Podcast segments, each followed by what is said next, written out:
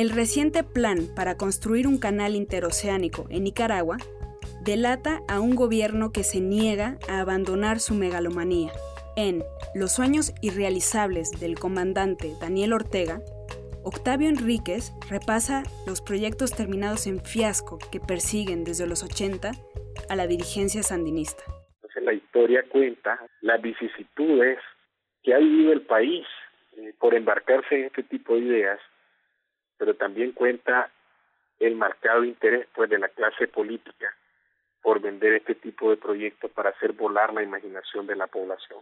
Lo que suele pasar eh, es que mucha gente eh, cree el cuento, ¿no? Ya había mucha gente que creía que iba a mirar pasar los barcos en 2020, pero hay otra gran parte que son los campesinos que se han opuesto por muchas razones al, al proyecto del canal interoceánico. La principal es que la ley faculta a la concesionaria para que una tierra, si es de interés para el proyecto, sea confiscada y una vez que es confiscado el, bien se negocia y se paga no a precio de mercado, sino a precio de catastro que suele ser mucho menor. Entonces esto ha provocado más de 40 marchas a nivel nacional, donde esta gente humilde ha salido a protestar y donde llaman patria a Daniel Ortega.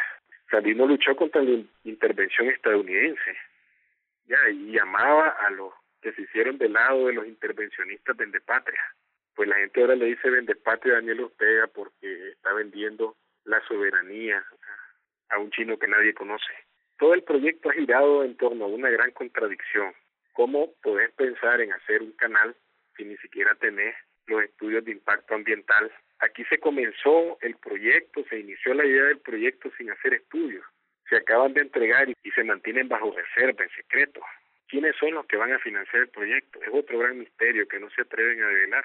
Una de las cosas que más tiene impactada a la ciudadanía en Nicaragua es precisamente el riesgo que corre el Gran Lago de Nicaragua, que es una de las reservas de agua más importantes de la región y que sería surcado prácticamente por el canal. Entonces, a las dudas que te dije del financiamiento, se tiene que sumar también qué va a pasar con nuestro lago. Entonces, son tan tantas preguntas y tan contundentes como saber quién va quién va a arriesgarse a una empresa de este tipo, que uno termina creyendo que esto es nada más que un ardid político un sueño irrealizable donde los políticos buscan intereses nada más politiqueros, no hay un interés de nación detrás.